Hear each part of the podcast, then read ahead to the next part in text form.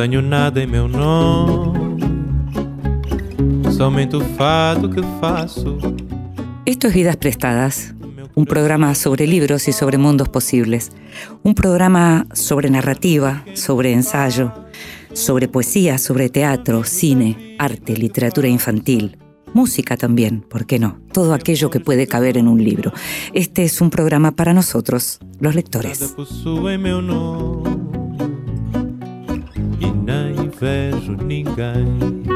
Y a los que nos gusta leer, nos gusta hacerlo a solas, en silencio, tranquilos, fuera de todo ruido, pero también nos gusta que nos lean en voz alta. Esta vez le pedimos a Ruth Illar que lo hiciera.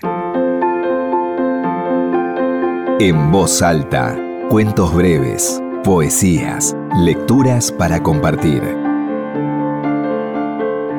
La tormenta había llegado con retraso. Todos la esperábamos antes, agobiados por el calor. Nos sentamos en la galería a esperarla, mi primo, mamá, tía Nelly, el abuelo y yo. De pronto el viento se detuvo, una compuerta se abrió en el cielo y de ella salió una ráfaga que sacudió los árboles con una violencia de gigante. Al rato se largó la lluvia, que fue llenando el mundo del olor mineral de la tierra mojada. Estábamos los cinco oliendo ese aire cuando el apagón terminó de completar la magia. El mundo quedó iluminado solamente por la luz misteriosa de los relámpagos. Cuando nos llamaron para comer, bajo la luz de las velas, la casa parecía otra casa. Lo miré al abuelo emocionada y él me entendió. Esa noche no hubo tele, ni jueguitos, ni radio. Por primera vez comprendí que el mundo es antiguo y grande. Cuando volvió la luz, todos nos decepcionamos del final de la magia. Los ruidos de la tele sonaban sin que nadie los invitara. Entonces el abuelo se levantó, me guiñó un ojo y se llevó el dedo índice a los labios. Todos creyeron que la luz había vuelto a cortarse.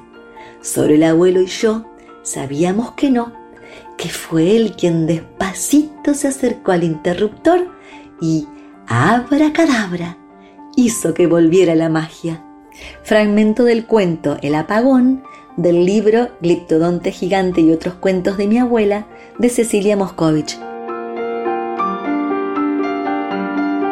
Y la escuchábamos a Ruth Illar, voz y una de las fundadoras del grupo infantil Canticuénticos, leyéndonos un fragmento del cuento El apagón de Cecilia Moscovich. Canticuénticos se va a estar presentando desde el 15 hasta el 30 de julio en el ND Teatro con dos funciones de jueves a domingo. Canticuénticos es uno de los más importantes proyectos artísticos que hay actualmente para acompañar a los chicos. Con canciones propias sobre ritmos argentinos y latinoamericanos, las letras tocan todos los tópicos, los más divertidos y disparatados y también los más difíciles y delicados. Vidas prestadas. Con Inde Pomeráñez.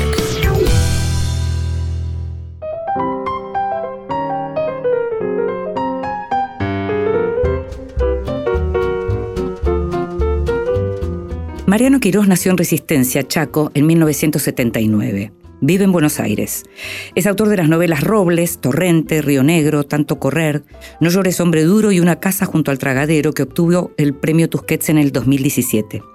Es autor de los libros de cuentos La luz mala dentro de mí, Campo del cielo, y ahora escriba usted que juega con relatos propios y consignas para la escritura, algo que Mariano conoce bien ya que trabaja como tallerista hace mucho tiempo. En su nueva novela, Nuestra hermana de afuera, las hermanas ya mayores Clara y Nadia llegan en micro desde el interior a Buenos Aires por un tema de salud de Nadia y se alojan en un hotel de la obra social en el barrio de Congreso. Pícaras, atrevidas por momentos, cigarrillos y cerveza no pueden faltar para ellas. En la ciudad viven los hijos menores de Clara, ambos perdidos, ambos embarcados en historias sórdidas y quienes tomarán posesión de la novela promediando la historia. La mirada sobre Buenos Aires de los que llegan de las provincias, los prejuicios contra los extranjeros, el deterioro de la vejez, las diferencias generacionales y la distancia insalvable entre padres e hijos son algunos de los temas de esta novela que arranca como un vodevil, transita el realismo sucio y concluye justamente con un monólogo de la hermana de afuera, la hija mayor de Clara, cuyo padre está desaparecido, un monólogo que no solo tuerce el registro narrativo, sino que revela claves fundamentales para entender gran parte de lo que antecede en la novela. Gracias, Mariano, por estar con nosotros. Gracias a vos, Inde, por la invitación. Eh, la verdad que era, trataba de pensar cómo presentar la novela, porque es una novela que tiene tantos frentes y que cambia tanto. Que cambia tanto en el registro, que cambia tanto en quién, más allá de, digamos, quién está en el foco, ¿no? Sí. Eh, cambia en términos generacionales.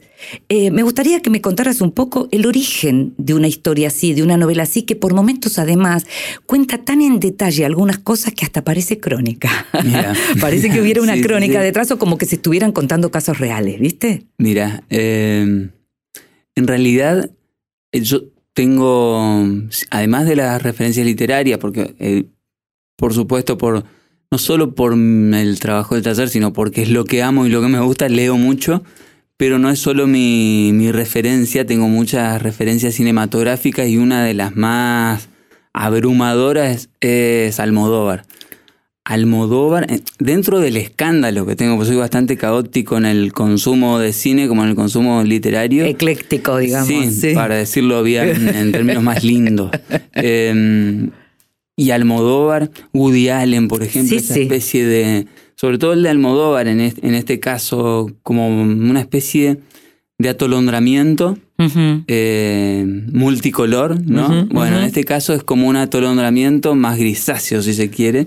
Se va Eh, poniendo incluso, te, ¿no? se va oscureciendo, Se va oscureciendo. me va ganando la sordidez. De Sí. hecho, mi intención era, lisa y llanamente, escribir una comedia. Escribir la posibilidad de, de situaciones humorísticas a partir del, del cuerpo, em, de, de lo mal que se puede llevar el cuerpo con una situación que le resulta incómoda, ¿no? Sí. Y eso en principio, y después por supuesto, el humor o el absurdo que pueda surgir de puntos de vista o ideas contrapuestas y de la, mal- la mala manera de resolverlas, ¿no? Mm. Eh, más que y los vínculos familiares ayudarían en y ese los caso. vínculos familiares, Ah, ¿viste? La, la disfunción familiar ya de por sí, Mm. vista a una cierta distancia, provoca un cierto magnetismo, un cierto encanto, porque mal que mal todas y todos venimos de ahí. Entonces, ver de pronto sentirte identificado, identificada en algún punto con esa narrativa de la disfunción familiar, es un... A mí me encanta. Porque, A mí me gusta menos. decir siempre que no todos somos padres, pero hijos somos todos. Entonces, ese tipo de vínculos y ese tipo de, de- de creación artística que tiene que ver con la familia, bueno, ahí algo vas a encontrar que Seguramente. te identifica. Sí, Piglia decía, creo que en prisión perpetua, eh, o si no en respiración artificial, es de todo lo mismo, Piglia, Sí. todo es grandioso, pero uno decía, lo peor que se puede hacer es, o la peor idea es empezar escribiendo sobre la familia. Precisamente él estaba escribiendo una novela familiar en ese momento, con lo cual él, digamos que es el consejo que nadie puede dejar de contradecir, ¿no? Eh, a, mí, a mí, además que tengo, y todos tenemos de por sí en la familia como un, una especie de, de referencia inmediata, eh, insustituible, eh, también la narrativa, el cine, la música, incluso alrededor de las familias, es, es otro apoyo Sí. para abordar el género. Hay algo con esta familia que además, porque va para atrás también, porque cuando arranca con las hermanas mayores, digamos, arranca también con la madre de las hermanas mayores y el vínculo de ellas, ¿no? Con, esa, con esa madre también y con la cuidadora de la madre y todo eso, que ahí sí tiene mucha cosa disparatada, ¿no? Disparatada y de humor negro, en todo caso Sí. también, ¿no? Y después lo negro empieza a ser, como decíamos recién, sórdido cuando eh, los que toman ahí, digamos, la, la- la pantalla, por, seguir con la idea de, las películas, em, son los hijos de, de Clara, ¿no? Eh, que son además los hijos menores que quedaron viviendo en Buenos Aires, porque ahí aparece también el vínculo que tienen ellos que vienen del interior o vienen de provincias con Buenos Aires, que es un vínculo ¿Qué? ¿De fascinación y de odio? ¿Cómo es vos que vivís acá ya hace tiempo y venís de provincia? No, en mi caso particular a mí me encanta Buenos Aires Sí. y aprendí además a que me encante Buenos Aires, aprendí también a que me encanten los porteños, porque yo venía precisamente de una, una de las cuestiones que a mí me interesaba, era el prejuicio provinciano, mi propio prejuicio Mm. sobre la ciudad y sobre los porteños, eh, que estalló por el aire una vez que, que me instalé o que me fui instalando.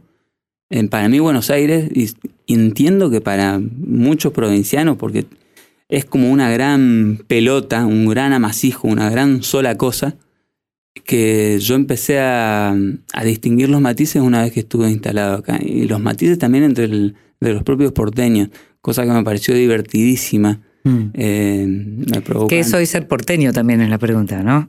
Estamos, ¿Qué es un porteño Sí, hoy? pero por supuesto, al- es algo tan, tan estallado, tan Por diverso, supuesto. que de la misma manera me provocaba fascinación la mirada porteña sobre el interior, Sí. que, que se acoplan, ¿no? Mm. Es como un gran cúmulo de ignorancia eh, que yo me la, me la tomo con humor, que me divierte. Siempre lo cuento, a mí cuando me invitaban acá a ciclos de lectura, eh, en el afán de, de elogiarme, siempre que terminaba de leer, venía alguien a decirme muy parecido a Héctor Tizón, muy parecido a Daniel A Moyano. Di Benedetto, que son provincianos pero que no tienen nada que ver, vivimos lejísimos uno de los otros. Entonces era, era disparatado, eras medio loco y era como, bueno, yo lo tomaba con un cierto candor, ¿no? Sí, el otro día hablábamos también con, eh, con Ezequiel Pérez a propósito de estas cuestiones en donde es como si se separara mucho lo que tiene que ver con lo urbano de lo que tiene que ver con esa supuesta mirada sobre la naturaleza que tienen los que viven en la provincia, como si Sí. además no vivieran en ciudades también. Sí, ¿no? sí. De hecho, mi vida en, en resistencia, yo Mm. hace- estoy hace siete años acá, mi vida en resistencia era una vida brutalmente de, de cemento prácticamente. Sí, sí, sí. Eh, detesto la naturaleza. me tocó escribir. Nadie diría eso leyéndote. Por azar me tocó escribir un par de novelas o cuentos donde la naturaleza cumple un rol trascendental. Eh, entonces se me, se me conoce más y hasta se, se genera por ahí, no sé si un prejuicio o una idea de que conozco lo que es la vida en la naturaleza. Esto es muy bueno, Mariano. cosa que para mí es absolutamente, eh, eh, no, digamos, contrario a mi propia vida. No, Me gusta lo de por azar. Por azar uno escribe las novelas. por azar. Yo estoy, por lo menos en mi caso, por azar. Sí. Eh, si tengo, viste que muchas veces se habla de proyecto narrativo. Los Sí, sí. escritores nos ponemos serios y hablamos en términos de tengo un proyecto narrativo en el cual entran tal o cual novela. Eh, como si tuviesen un programa, ¿no? En mi caso, si eso existe, que ojalá que exista, eh, está dado más que nada por el, por el lenguaje, por el, por el tono, por algo como una voz que esté atravesada por todas las otras voces que yo fui leyendo, viendo, presenciando. Em, pero las historias en sí, lo que me convoca al momento de escribir, esas siempre, siempre son destellos, ¿no? Como de una revelación de un hecho que se te presenta, de una película que viste, una música que escuchaste, una prosa que se te pegó y que quisieras que fuese tuya. Em, creo que es más que nada ese azar el que, el que determina lo que terminamos escribiendo. Te leía en alguna de- de entrevista diciendo algo así como que siempre escribís varias cosas al mismo tiempo. Sí. Tengo Eso es, eh, claro, te- no, eso es por ansiedad, eso es por necesidad, eso es porque eh, necesitas correrte de un texto para que, digamos, de algún modo madure y, y- y empezar con otro. ¿Qué, qué, qué hay detrás de eso? No, ahora que lo decís, intuyo que por ansiedad, eh, por, por las ganas de, además de ir, de ir avanzando, de ir avanzando en algo, ¿no? A medida que estoy pensando en otra cosa, es como un pensamiento desplazado.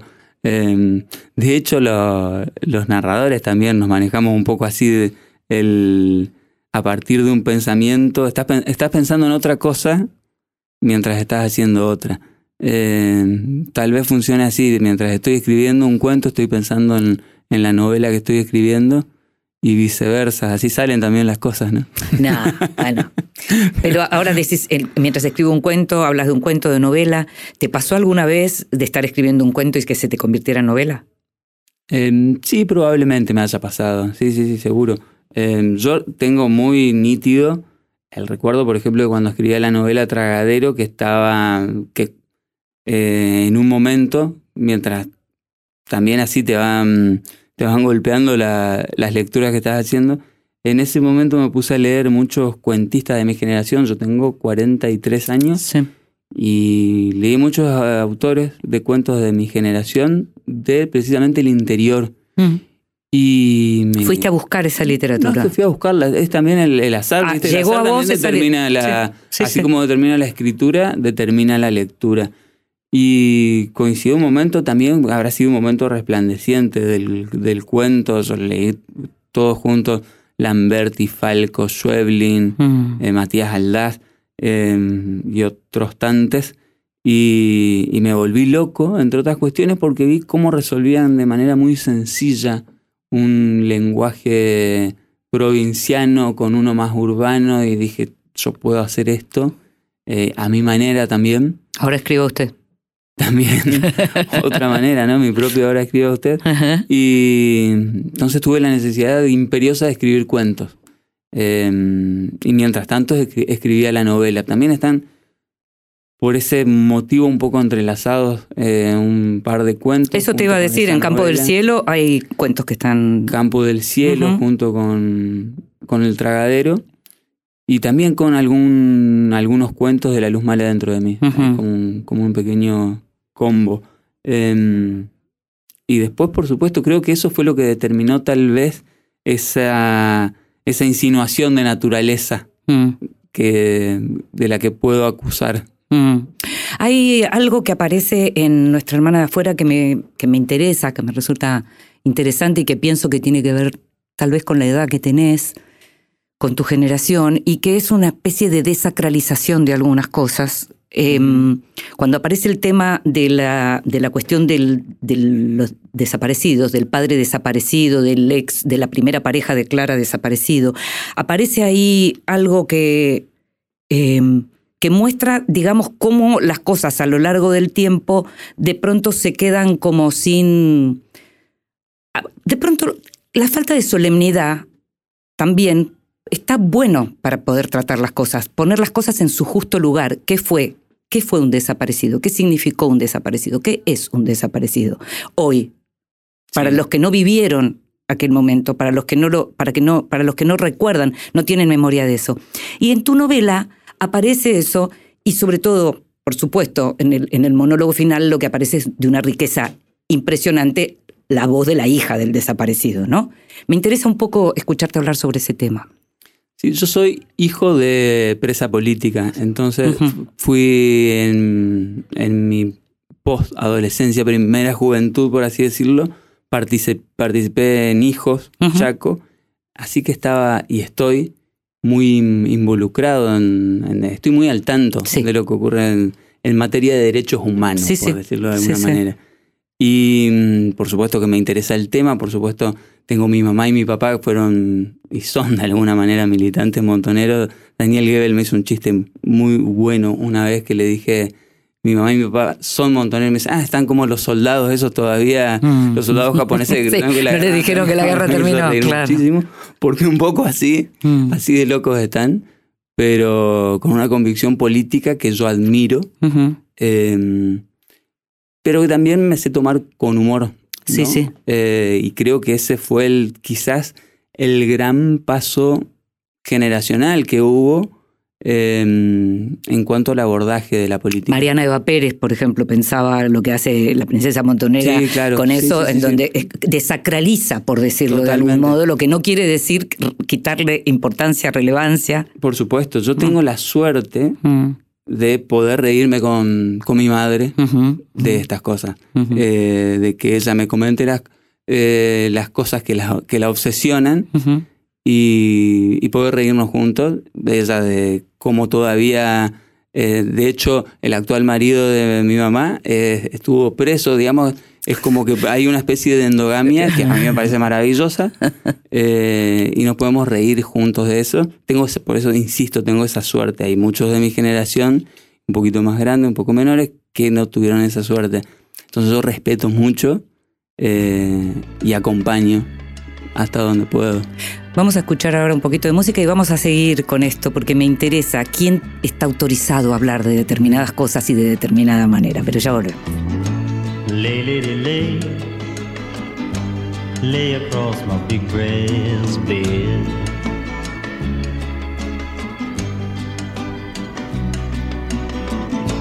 Lay, lady, lay, lay across my big brass bed.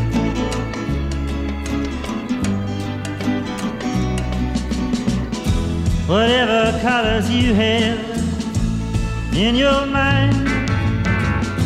I'll show them to you, and you'll see them shine. Lay, lady, lay, lay across my big breast bed.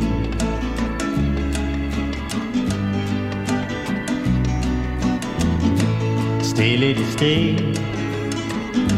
Stay with your man a while.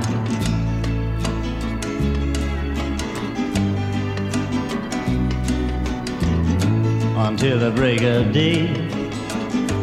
Let me see you make 'em smile.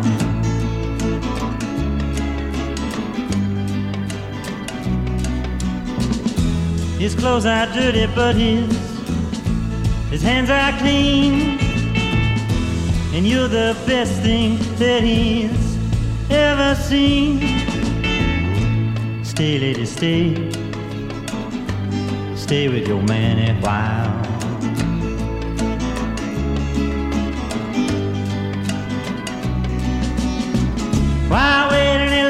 For the world to begin? You can have your cake and eat it too. Why wait any longer for the one you love when he's standing in front of you? Lay, lady, lay, lay across my big breast bed.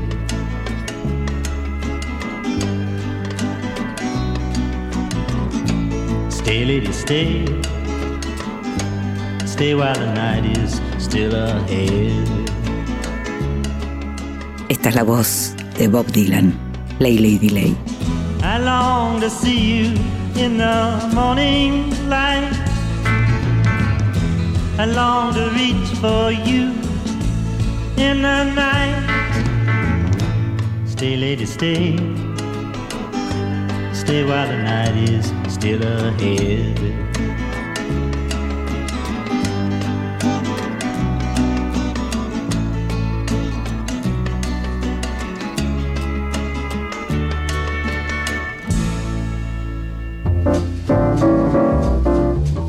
Bienvenidos, libros recién salidos del horno que prometen grandes momentos.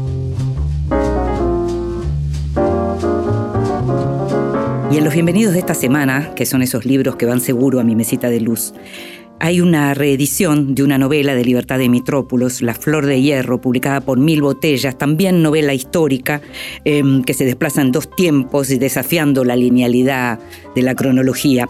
Eh, Sabes que cuando hablamos de la novela de Libertad de Mitrópolos, eh, la, más conocida de todas las novelas, Río de las Congojas, eh, pasó algo muy importante y es que hay gente que tenía ese nombre en la cabeza y no, de pronto le sonaba y no sabía muy bien de qué se trataba. Y fueron, lo buscaron y encontraron de qué se trata y encontraron con que es una de las mayores y de las más grandes novelas de la Argentina. Eh, eh, la Flor de Hierro es una novela de, también de Demitrópolis que va medio por la misma línea y que es menos conocida todavía, así que se agradece mucho esta reedición de Mil Botellas. Eh, otra edición que se agradece es un libro clásico que se llama La fantasía de la historia feminista y que hasta ahora no estaba traducido, o por lo menos no se conocía la traducción en español, y Omnívora acaba de publicar este, La fantasía de la historia feminista de John Scott, traducido por Juan Ignacio Veleda. Eh, Scott es una de las más importantes historiadoras contemporáneas, especialista y pionera en temas de género y feminismo. Es un libro que todos aquellos que trabajan temas de género conocen, pero que agradecerán seguramente la traducción. Y un libro que me llega desde Chile, de mi amigo Matías Rivas, eh, es su nuevo libro de poemas, Un poema de amor, un libro publicado por Ediciones Tácitas, y este es así, muy pero muy bienvenido y próximamente seguramente será leído por alguna de esas voces altas que tanto nos gustan.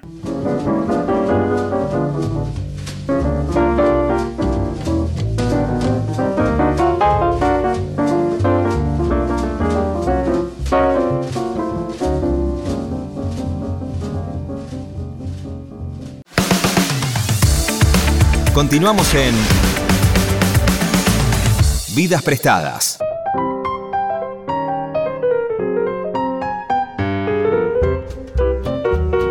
Y seguimos en Vidas Prestadas, este programa sobre libros y sobre mundos posibles, y estamos dándonos un gustazo de hablar con Mariano Quiroz a propósito de su nueva novela, Nuestra hermana de afuera. Y hablábamos recién, Mariano, de lo que tiene que ver con la desacralización y con la posibilidad de- del humor dentro de temas muy duros. Y, yo te decía, antes de irnos a la pausa, a la música, que mm, a veces es como que de pronto algunos están más autorizados o estamos más autorizados para hablar sobre ciertos temas, ¿no? Sí, pero en realidad todos estamos autorizados, esa es la verdad, todos estamos autorizados a hablar de lo que sea. Ah. Y no es autorizados, sino que tenemos la, eh, me voy a poner cursi, la libertad de hablar. Gracias a Dios tenemos la libertad, o a quien fuere, tenemos la libertad de hablar de lo que se nos cante. Mm. Eh, incluso a veces hasta tenemos la libertad de decir aberraciones. Mm. Y, y, y más ahora hay por ahí mm, cuando se corre mm, o cuando se habla mucho de la cultura de la cancelación, Sí, ¿no? sí, sí. Em, que es cierto, hay como un retorcimiento del lenguaje y un retorcimiento de las posiciones políticas y de los No, puntos porque de lo que estamos viendo es la censura por parte de su- del llamado progresismo. Claro, Eso es lo que nos claro, vuelve una- locos. Una, una cosa muy extraña, hace, yo recuerdo hace 15 años, tal vez un poco más, se mm, reeditó en Estados Unidos eh, Huckleberry Sí. de Mark Twain y le habían sacado todos los, los nigger Ridículo. porque resultaba ofensivo. Y en ese momento yo me acuerdo que lo que me reí del asunto Mm, y, y hoy en día se volvió un problema, serio, ¿no? un problema serio Mm, mm. y al que tampoco me, me animo a tomar con seriedad para no caer precisamente en el en lo que ellos, para no darle entidad, pero Pero nos, pero nos la- agobia. Pero agobia, sí, sí, sí. Bueno, tú no- agobia porque te, Sí. te, um, te obliga a pensar también al, al momento de escribir. Autocensurarte, decís. Porque es, porque es, hay como un énfasis en la literatura específicamente, como si fuera la literatura el lugar más, más inadecuado, como que no, no hubiese aberraciones en, otros, en otro ámbito cultural, eh, más que en la literatura. Y el ojo está muy puesto ahí, o por lo menos esa es mi sensación porque me siento un poco En más... la plástica también, en, las- en las artes visuales también. En las artes visuales también aparece. Y no, no, no en las artes visuales de pronto de, de hoy, pero en muchos museos aparecen, eh, digamos, eh, condenas importantes Sí, y pedidos de censura importantes. No, te preguntaba lo de la autocensura, porque justamente en tu novela es al revés. Aparecen, hay dos escenas, particularmente dos momentos en donde aparece algo que hoy está completamente vedado, que tiene que ver con adultos, con menores, y digamos, está, por supuesto, estamos Sí. condena- condenamos todo lo que tenga que ver con adultos, con menores. Hay ¿no? que- hay que aclararlo. Pero hay que aclararlo, ¿viste? eso- Eso también es. Sí, sí, sí. Eh, también de eso se trata, ¿no? En literatura. Sí. Eh, la cierta destreza. La cierta destreza narrativa, ¿no? Este. Que digamos que algunas cuestiones estén claras. Y es también la confianza en el lector. Yo leo mucho eh, y sé hasta qué punto algo entiendo, capto hasta qué punto una lectura es o una escritura están señalándome una cosa u otra, digamos, como eh, no estaría acusando de nazi a un escritor. Exacto. O, o de criminal a un autor de un policial. ¿Por, qué con otros temas eso es como si se dudara, ¿no?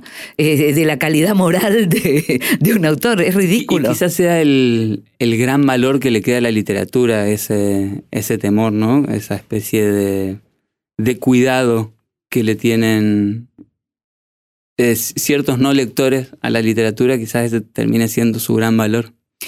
Como si en realidad la literatura tuviera un poder de cambiar las cabezas de las personas que lo tiene, Ajá. ¿No? Sí, Que lo tiene. Digamos que sí, sí. eh, pero como si se le otorgara ahí una, una- una- un poder de persuasión sobre las cosas más horribles también. Sí, como si realmente sirviera la literatura. eh. Ah, como, eh, claro, la cuestión utilitaria, sí, sí, entiendo. Este, yo, a mí me, me gustan las dos ideas, tanto que la literatura sirve para algo, sirve para cambiar el mundo y la idea de que la literatura Sí, no tiene que servir para nada. Para nada. ¿no? Solo para crear belleza, Y- ¿no? Y la lectura, ¿viste? Sí, Cuando sí.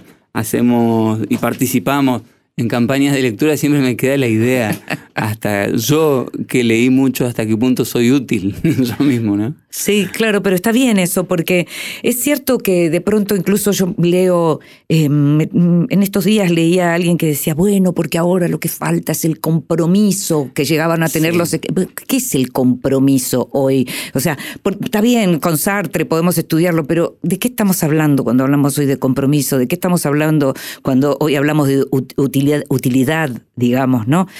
¿Para qué sirve la literatura si finalmente no es para crear belleza o para qué sirven los escritores si no es para crear belleza? en el mejor de los casos. En el mejor de los casos, por supuesto. Bueno, por lo menos lo que me interesan a mí. Bueno. ¿No? Supongo que, eso lo compartís. Sí, por supuesto. Para mí, en mi caso, a mí me sirve, me sirve sí para darme cuenta de muchas cosas. Entre otras, entre otras de cómo em, me aparta, digamos, de por un momento del, ruido, de la alienación. Mm. Em, yo la, emparento bastante con la crianza. Tengo un hijo de cinco años al que uso también, me sirve, me, sirve de utilidad eh, para apartarme un rato del, ruido, del, bochinche, de la alienación, incluso de mí mismo.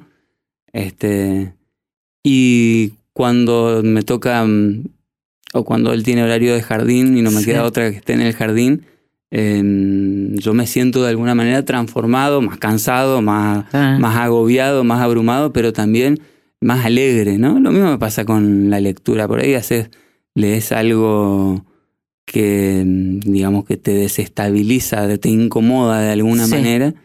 Eh, y eso implica un sacudón importante en tu punto de vista, en tu comportamiento, en tus relaciones con los otros. Por suerte, no ocurre todos los días, porque si no terminarías de leer un libro y seríamos como una especie de locos, hmm.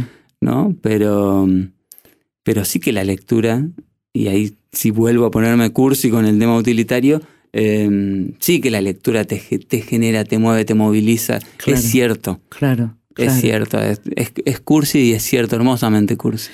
Em, los hijos de, de Clara em, son personajes, hablábamos de sordidez, y son personajes muy retorcidos, son personajes eh, em, eh, difíciles. Hay escenas que son muy duras en la novela y que, pasan como. Ni siquiera hay un, detenimiento de muchísimo tiempo, pero son momentos.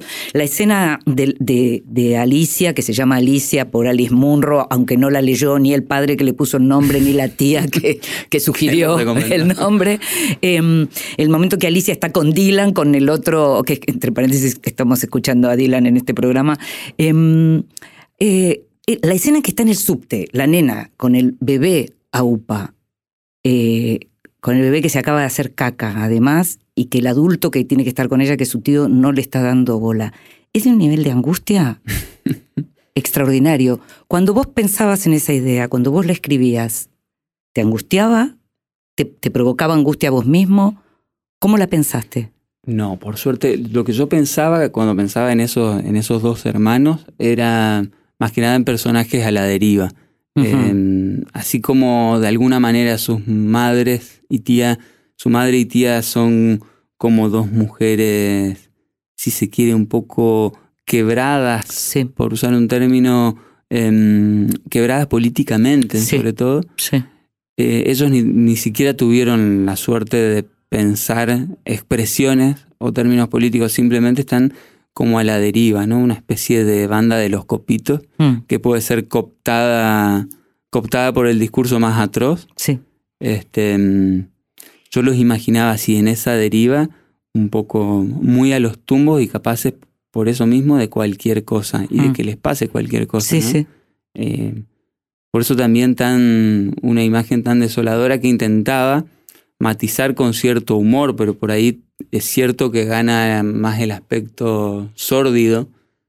Y de esa manera también eh, pensaba la voz de la hermana, que viene a cerrar el asunto, la pensaba como una voz más luminosa, quizás una voz más lúcida, la voz de mm, esa especie de loco lúcido que la tiene clara pero que no le sirve para nada. La Cassandra griega.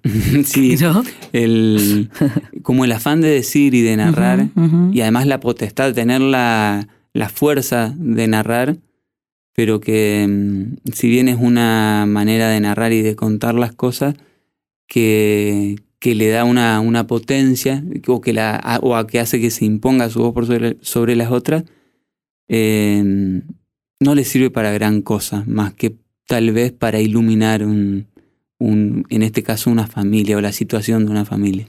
¿Qué te pasa con la vejez a vos, que sos joven y que escribís estas historias en donde aparecen estas mujeres que están ya más grandes, eh, como digamos la muerte está mucho más cerca? Eh, ¿cómo, ¿Cómo vivís vos eso?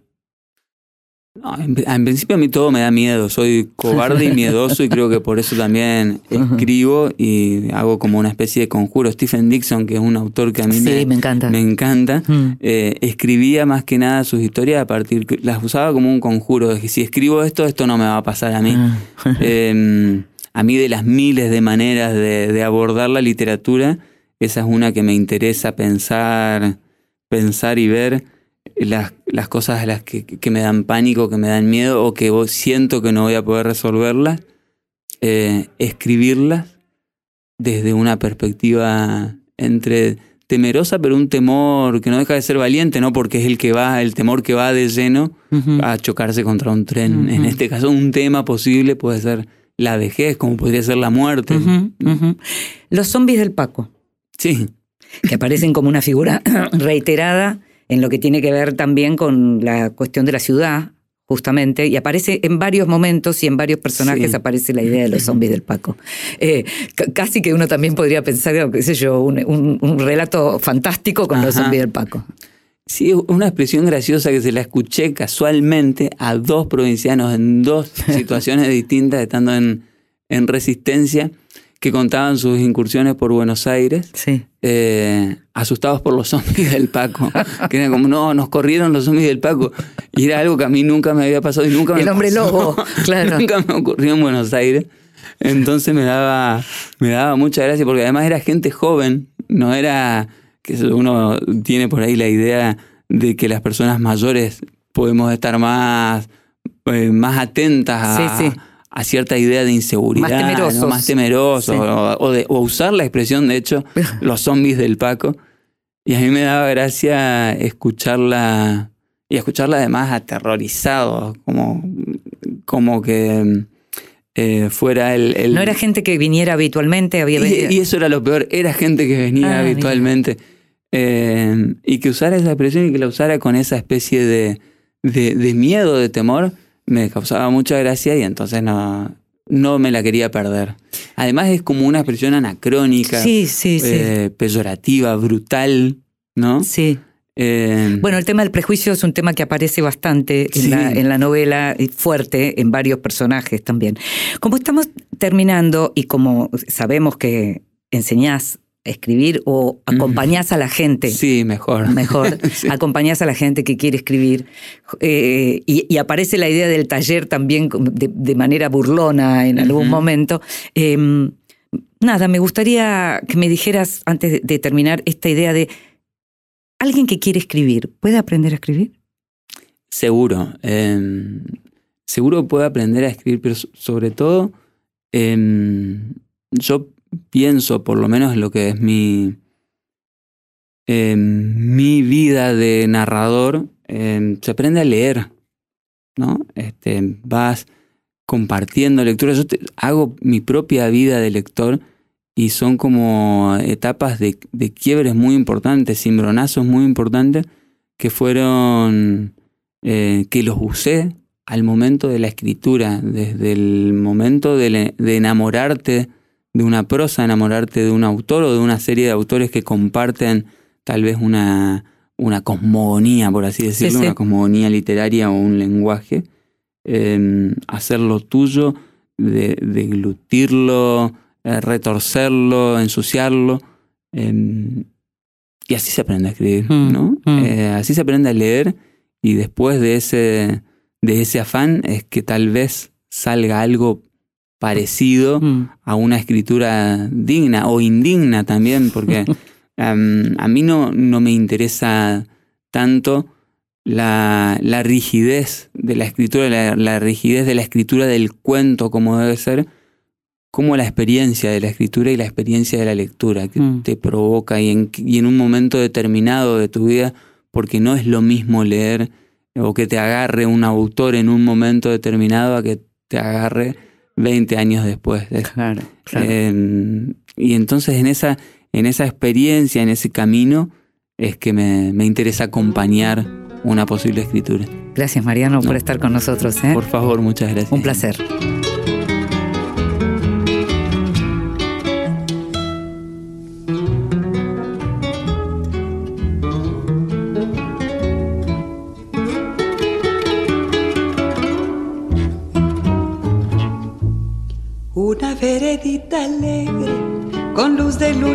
Sol, tendida como una cinta con sus lados de arrebol.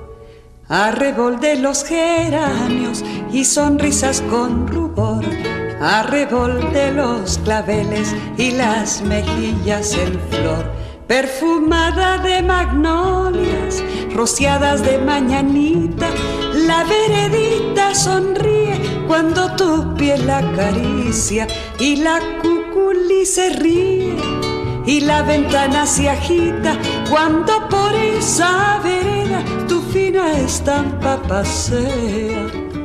Fina estampa, caballero, caballero de fina estampa, un lucero que sonriera bajo un sombrero, no sonriera más hermoso ni más luciera caballero y el tu andar andar reluce la cera al andar andar.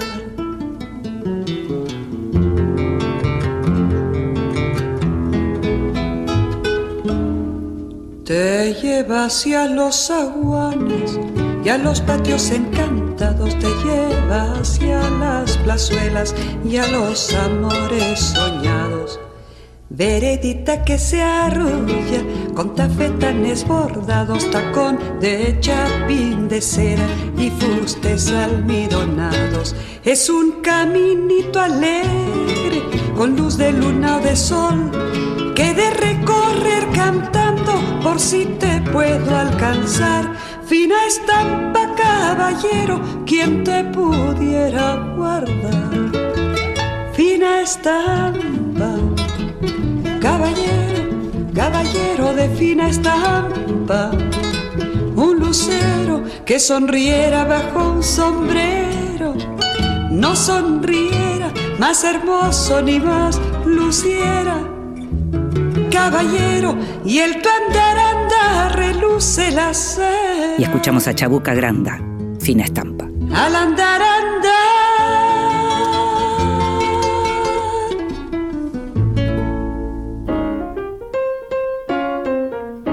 Mesita de Luz.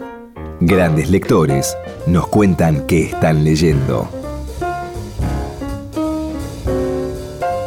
Hola, soy Paulina Cosi, me dedico hace varios años a la prensa cultural y ahora además soy socia en Te llamaré viernes, la librería Vinería que acabamos de abrir con Paola Lucantis en el Bajo Belgrano.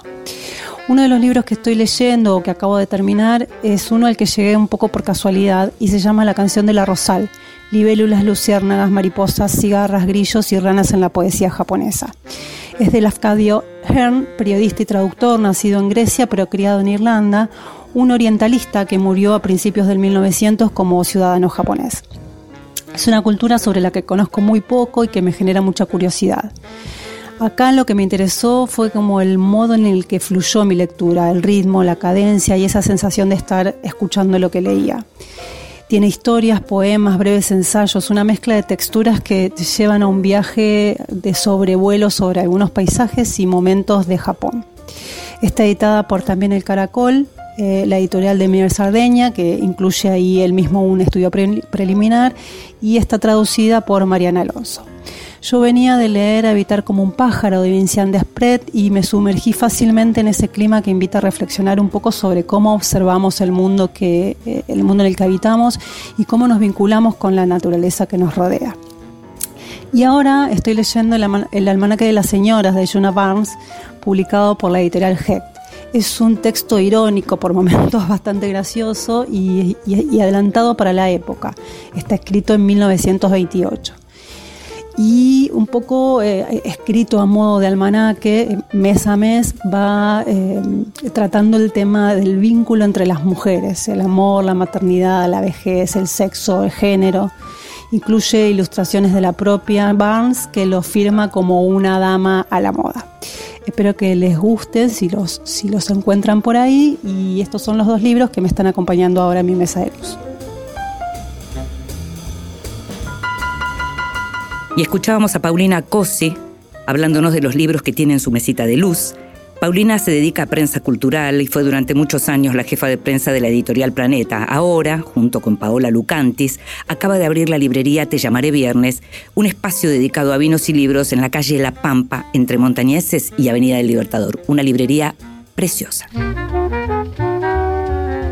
Libros que sí, títulos nuevos y no tan nuevos que son imperdibles. Entre los libros para recomendar sí o sí, no voy a decir ninguna novedad. Silvina Ocampo es una de las grandes autoras argentinas, para muchos la más grande.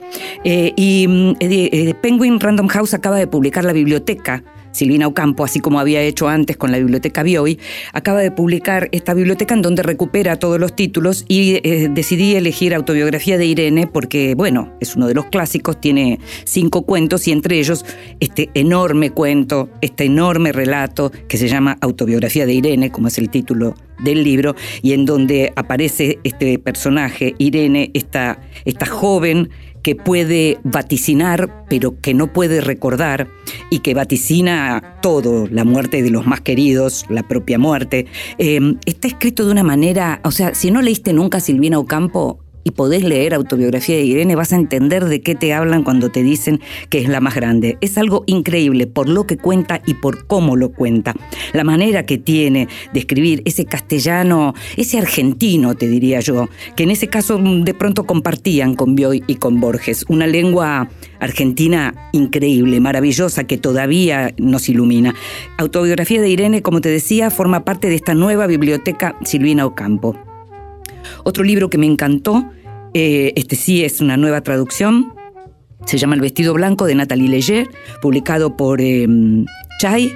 Nosotros habíamos ya hablado de libros anteriores publicados por Chai de esta misma autora francesa sobre Bárbara Loden y En Busca del Cielo. Y en este caso, El vestido blanco cuenta una historia que es una historia real. ella trabaja mucho con lo que tiene que ver con lo real. Hace un tipo de trabajo entre lírico y, periodístico y de crónica. Es una, una, mezcla rara y muy atractiva. Es magnético lo que hace Leye. Y en este caso cuenta la historia de Pipa Vaca una artista eh, italiana que decidió salir de Milán con un vestido de novia en una especie de performance, en una performance, no una especie, en una performance que se proponía pasar por países y por ciudades que habían sido afectadas por la guerra. En el camino a Pipa la asesinaron. Hay imágenes que uno puede encontrar en YouTube y lo que hay en este relato de Natalie Leyes, lo que hay es un relato de lo que fue ese viaje y esa propuesta junto con cruzada con la historia de la madre de, de la autora. El libro es precioso para quien quiere leer algo que es distinto, que se lee realmente muy bien. Es un libro breve, la traducción es de Matías Batistón y realmente es, precioso encontrarse con un libro como El vestido blanco. Lo recomiendo muchísimo. No tengo nada en meu nome, somente o fado que faço. Y llegamos al final de este Vidas Prestadas. Sabes que vas a poder escucharnos cada vez que quieras en la página de la radio o en tu plataforma de podcast favorita. Les quiero agradecer mucho a Cecilia Alemano, em, eh, su libro de cuentos Un Mundo Hermoso, que tiene una contratapa de Liliana Hecker. También a Miguel Chinsky con La extranjera, una novela con prefacio de Elsa Drukarov y Alejandro Horowitz, que fue publicado por Tren en Movimiento. Estos son los que llamamos los libros del estribo. En la operación técnica estuvo Ezequiel Sánchez, en la edición Leo Sangari, en la producción Consiguiendo Todo y mucho más en esta quinta temporada, Gustavo Kogan. Me llamo Inde Pomeraniec. Nos estamos escuchando. Chao. É somente o fado que faço. Meu coração não tem fome, mora num pequeno espaço. Vivo da vida que passa de amores que vão e vêm. Nada possui meu nome e nem vejo ninguém. Lamento se não me querias por mim. Não vias o quanto sou rico assim. Um dia virás me dizer: Não vivi, só posso ter pena de ti. Fortuna ganhei, tanto quanto perdi. Não tenho posses nem peço. De outras paixões já sobrevivi. Sei dos meus erros, confesso. Adeus, não olho para trás. O tempo todo consome. Perde-se o ouro, o amor se desfaz.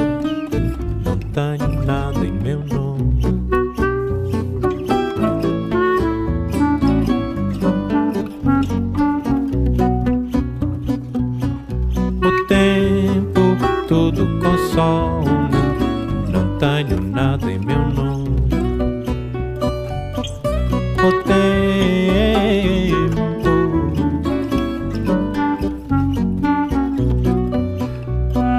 Lamento se não me querias por mim. Não vias o quanto sou rico assim. Um dia virás me dizer: Não vivi, eu só posso ter pena de ti.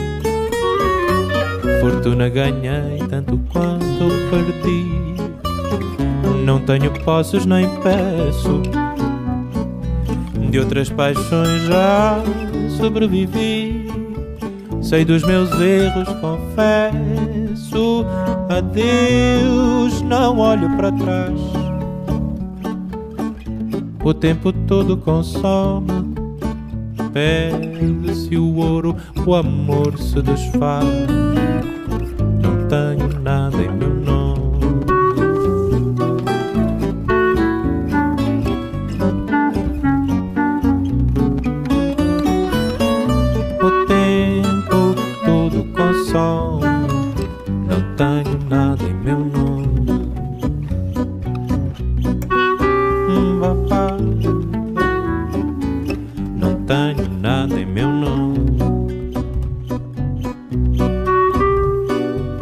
prestadas con Inde Pomeraniec.